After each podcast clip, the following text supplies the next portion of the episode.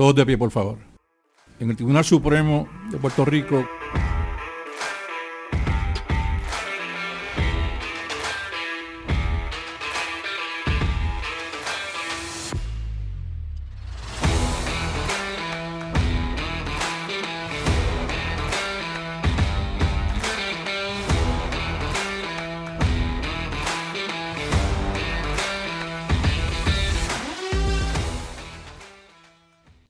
Bienvenidos al Supremazo, le habla el licenciado Miguel Rodríguez Ramos y el calendario para el episodio de hoy es la Comisión de los Puertos de Mayagüez versus José González Freire y otros.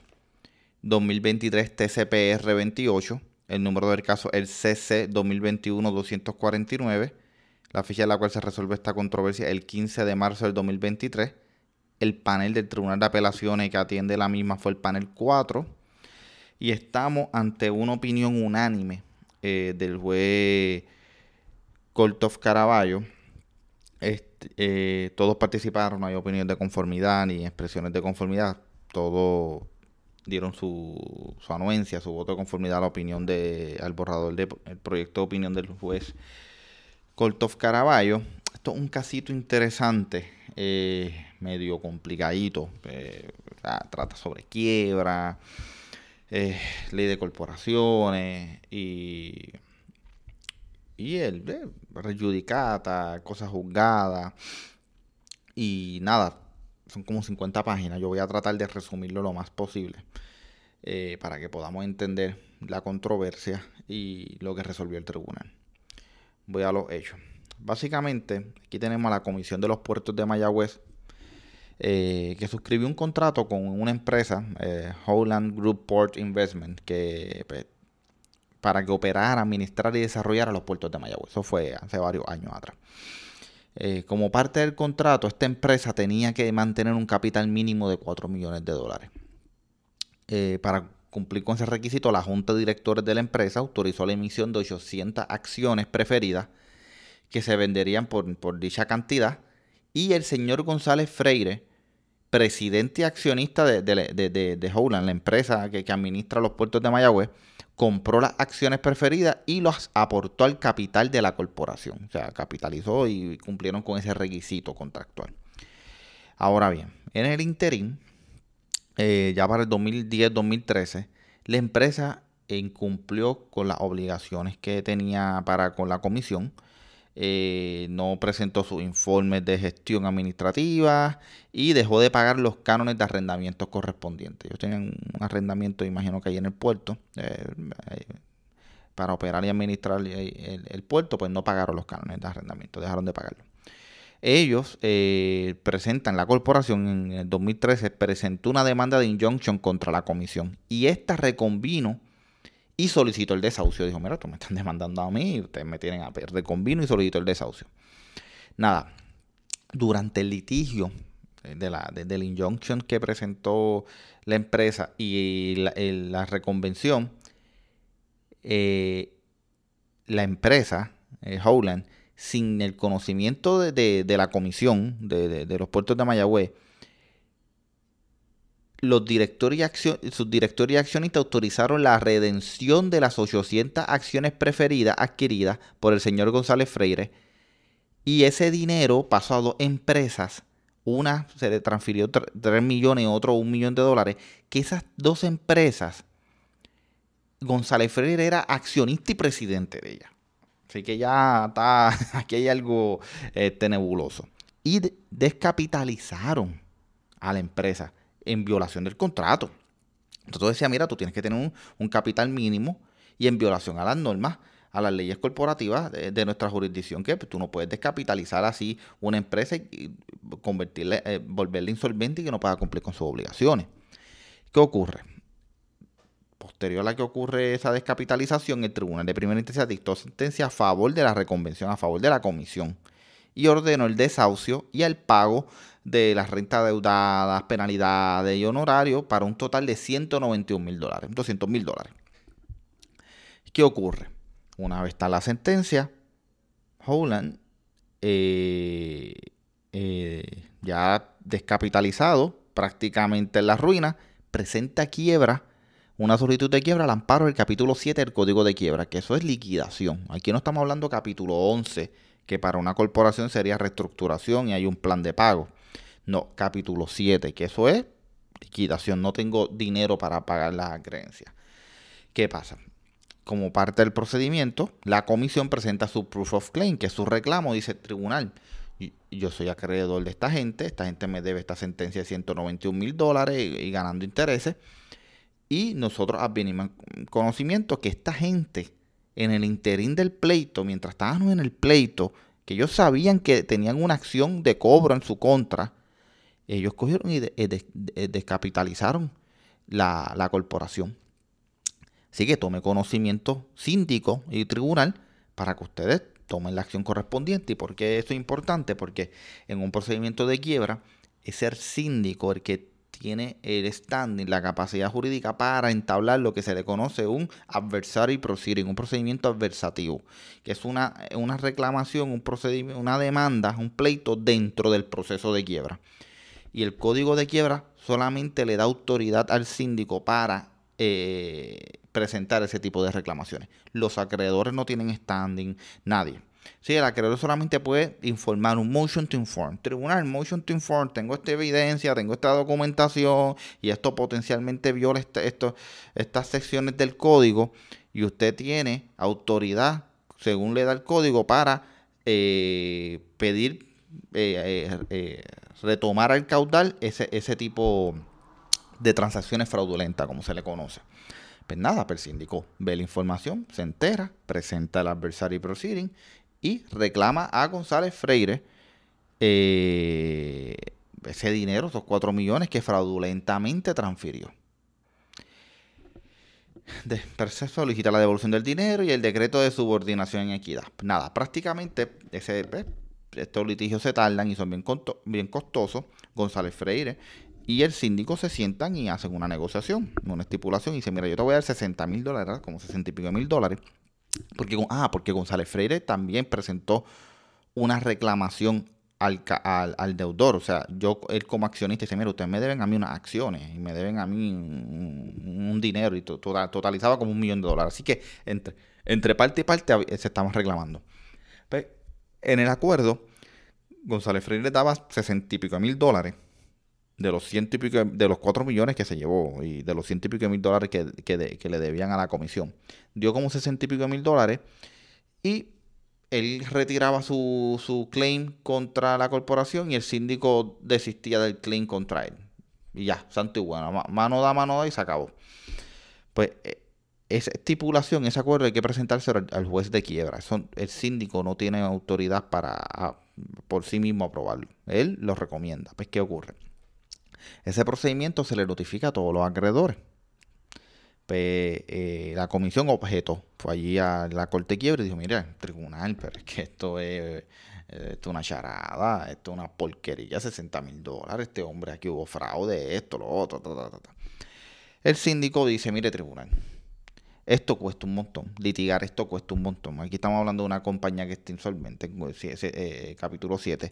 Eh, si, el, si la comisión quiere seguir litigando, que compre la, la, reclamación y la siga litigando con su dinero, pero nosotros entendemos que con 60 mil dólares esos son los mejores intereses para el caudal y nosotros así pagar los gastos que tenemos y, poder distribuir lo que se pueda.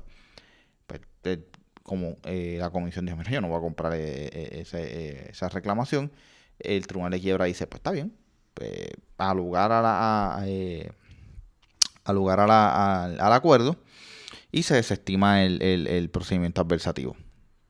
Se da el discharge, la distribución que se dio no, no surge del caso que cuánto se le dio a la comisión o si se le dio algo, pero nada, se da el discharge.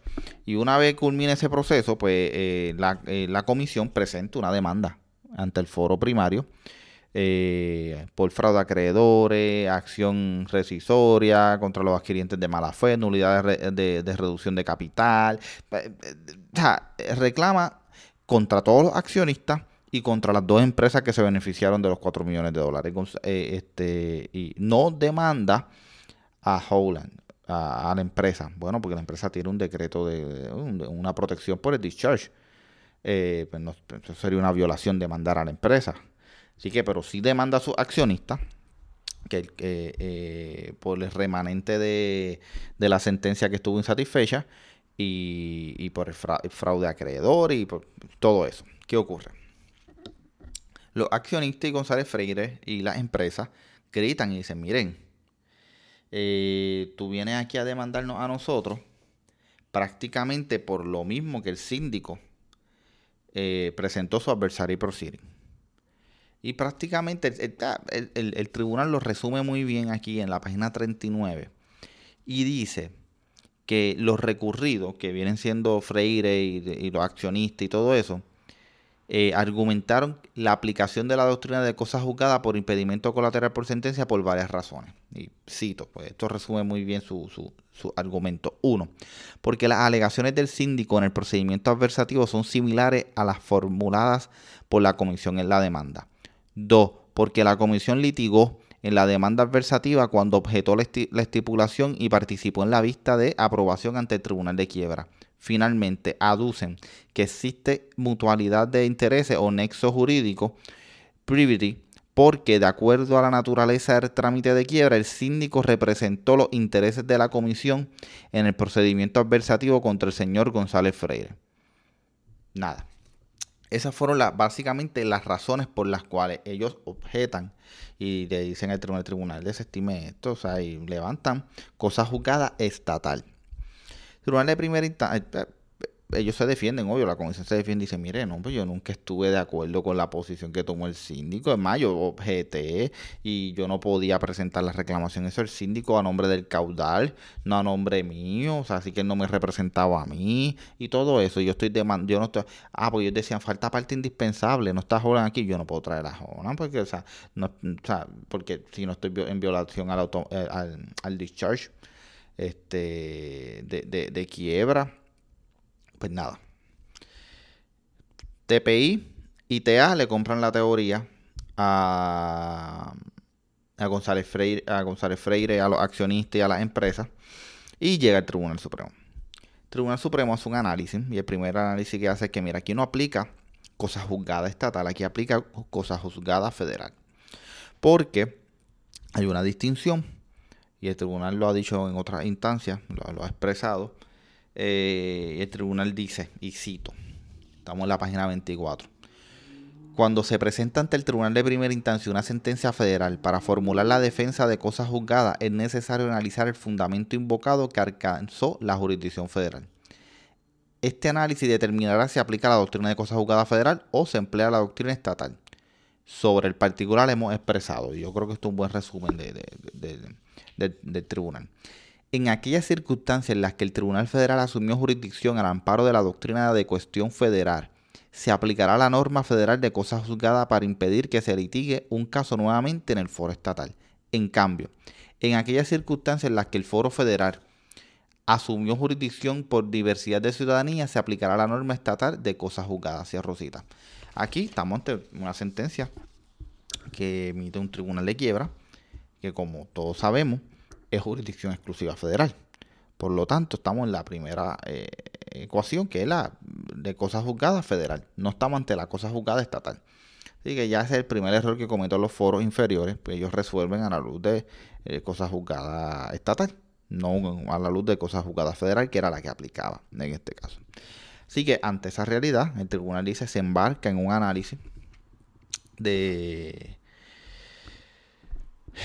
de de ver la jurisprudencia que ha tratado eh, este tipo de, de, de, rejudicata, la rejudicata ya a nivel a nivel federal. Nada, en ese, en, en, en, en ese, como dicen, esa aventura, en ese análisis que hace el tribunal, discuten un caso que se llama Taylor, si no me equivoco, sí, Taylor versus Sturgill, 553 US 880 del, 2000, eh, del 2008, eh, en el que el Tribunal Supremo de Estados Unidos, el Tribunal Supremo Federal, atendió por primera vez y en el ámbito de una cuestión federal la figura de la representación virtual como excepción a la regla general de que a una persona que no fue parte de un pleito anteriormente le apliquen la doctrina de res judicata. Nada. En este caso, eh, básicamente, lo que se estaba reclamando era que el señor eh, Taylor eh, presentó una causa de acción contra la Federal Aviation Administration al amparo de la Freedom of Information Act para, la agencia, para que la agencia le entregara copia de los documentos relacionados a la fabricación de un avión por una empresa, que fabricaba una empresa. Nada. Previamente, y, en un procedimiento ante la misma agencia federal, la Federal Aviation Administration, el señor, eh, un amigo del señor Taylor, el señor Greg Herrick, amigo del señor Taylor, solicitó sin éxito la misma información. Así, ante esa realidad, el Tribunal Federal para el Distrito de Columbia reconoció que el señor Taylor no fue parte en ese trámite administrativo, pero determinó que este resultó representado virtualmente por el señor Herrick por cuanto el señor Taylor estaba impedido de litigar el asunto porque sus intereses estuvieron adecuadamente representados por su amigo. Cimentó su decisión en que el amigo de Taylor tuvo un fuerte incentivo para litigar y el señor Taylor contrató los servicios del mismo abogado que su amigo, porque según concluyó el foro, este se encontró satisfecho con la labor que ejecutó el letrado en el caso de, de su amigo. Nada, el tribunal aprovechó, este, en este, por eso es la importancia de este caso, el Tribunal Supremo Federal, porque dijo, para, para, para, déjame yo aclarar esto de... antes de discutir la controversia, o sea, antes de, aclarar esto de, de las circunstancias que, acarrean, de limitar las circunstancias que acarrean, eh, reconocidas que acarrean el non-party eh, preclusion. En otras palabras, aplica la doctrina de cosas juzgadas a quienes no fueran parte de un litigio en los escenarios siguientes. Y el tribunal los delimita, eh, son cinco escenarios. Uno, cuando una persona que no fue parte expresa o implícitamente o mediante su conducta acepta obligarse a los acuerdos alcanzados por otros que fueron parte en una causa de acción. Dos, si existe una relación jurídica sustancial o privity entre la persona obligada y la que fue parte en una sentencia. Tres, si una persona que no fue parte estuvo adecuadamente representada por alguien con los mismos intereses y que fue parte en el litigio, pleitos de clase, presenta, presentados por fideicomiso, tutor y fiduciario. 4. La persona que no fue parte asumió el control sobre el litigio en el cual se dictó sentencia. Y 5. La persona que fue parte no puede impedir la relitigación a través de otro, es decir, por proxy. Y 6, perdón, no eran 5, eran 6 la existencia de un esquema estatutario que impide los litigios sucesivos. Nada, en, Taylor, en el caso de Taylor, tanto la, empresa que fabricaba el avión como la agencia federal eh, pues, pretendían la inclusión de la representación virtual como un tipo de non-party preclusion, fundamentado en que la relación entre ambos señores, entre Taylor y su amigo, era lo suficientemente cerca como para incluir a un segundo litigante, al señor Taylor en la primera sentencia dictada por la Federal Aviation Administration contra el, contra, contra el amigo de, Taylor. El Tribunal Supremo Federal tajamente rechazó ese planteamiento por tres razones. Estas fueron las razones. Primero, reiteró que un litigante no está obligado por una sentencia de un pleito que no fue parte, a menos que la aplique alguna de las circunstancias antes mencionadas. Este, y segundo, se redució a ampliar o incluir la teoría de representación virtual en las limitaciones contenidas en la representación adecuada. Entiéndase, pleitos de clase, tutor y todo eso. Dice, el Tribunal Supremo Federal, recalcó que la representación adecuada que activa la doctrina de res judicata nace si como mínimo los intereses entre las partes ausentes y sus representantes están alineados. Y dos, la parte obligada entendió que estaba actuando en calidad de representante o el tribunal original se encargó de proteger los intereses de la persona ausente. 3. La representación adecuada también puede requerir notificación de la demanda original a las personas que supuestamente han sido representadas. Por último, eh, el Tribunal Federal, el Tribunal Supremo Federal dijo, mira, es que adoptar la teoría que me está dando la agencia federal y la empresa esta crearía más dolores de cabeza de los que eh, aliviaría. Es decir, se complicaría significativamente la labor de los tribunales de instancia a enfrentarse con cuestiones de cosas juzgadas por cuanto si se considera todas las cosas para aplicarlas se, se, desencadenaría un descubrimiento de prueba amplio, costoso y que consumiría mucho tiempo. Dice, mira, esto no es factible. Eh, lo que tú me estás diciendo a mí, esto no es factible. Así que este, quédate con las normas que te establecen. Así que esto es básicamente lo que resuelve Taylor. En este caso, el tribunal discute el caso de Taylor y su jurisprudencia, discute un montón de casos federales y va a la conclusión y lo aplica, o sea, aplica, lo aplica a los hechos y dice, mira, aquí no aplica cosas juzgadas federales, aquí es raro, porque cuando hacemos una lectura integral de la, estipulación, de la estipulación, refleja que no se realizó determinación alguna respecto a la validez o no de la redención de los 800 acciones preferidas que aprobaron los directores de Holland en alegada violación a nuestro ordenamiento jurídico corporativo. O sea, ni respecto a las supuestas actuaciones de mala fe ejecutadas por la empresa que recibieron el dinero del señor González Freire. La estipulación tampoco incluyó la liberación de los directores por haber autorizado la, redención de las acciones de Holland, ni, ni, relevó a las dos empresas por recibir el dinero que le transfirió el señor González Freire. Así que cuando vemos la estipulación, aquí no se parece nada a lo que se está reclamando ahora aquí en la demanda, no se parece nada a la estipulación que, que hizo el Tribunal de Quiebra. Por otro lado, el tribunal dice, es incuestionable que las partes en el procedimiento adversativo eran el síndico en representación del caudal y el señor González Freire. El hecho de que la comisión objetó la estipulación y su aprobación no la hizo per se parte del litigio. Y el que se haya negado a comprar la causa de acción tampoco implica por sí solo que fuera parte. En otras palabras, los argumentos esbozados en la oposición y el rechazo de la comisión a adquirir la causación no pueden resultar en la aplicación automática de cosas juzgadas. El tribunal expresa. Así, el Tribunal Supremo dice, es patente que la comisión no fue parte en el pleito adversativo. Y así que cuando evalúa todos los hechos, dice, mira, aquí no hay identidad ni nada, el síndico no representó a la comisión, tanto así que la comisión objetó y peleaba con el síndico, así que no podemos decir que aquí por proxy ni nada, así que aquí no me aplica nada de los elementos, de los requisitos de non-party preclusion que me tiene Taylor, me aplican a este, a este caso, aquí el síndico representaba el caudal, no representaba la comisión y ah, eh, eh, este, aquí está demandando a, a los accionistas, por la ley estatal, fraude acreedor y todo. Así que aquí no hay nada de, de, de, de, identidad ni nada y no me aplica eh, rejudicata federal. Así que básicamente eso es lo que resuelve el, caso. Este caso es bien importante los abogados que practican quiebra y, tienen también litigios estatales comerciales. Es un caso que se deben leer bien en detalle porque los puede ayudar un montón. Así que básicamente eso es para que estemos al día. Eso es lo que resolvió el tribunal. Una muy buena decisión, unánime. Así que una decisión densa. Los jueces la estudiaron, la aplicaron. Yo creo que aplicaron correctamente el derecho. Así que nada eso es todo por el calendario de hoy. Nos vemos en el próximo Supremazo. Todos de pie. Receso del tribunal.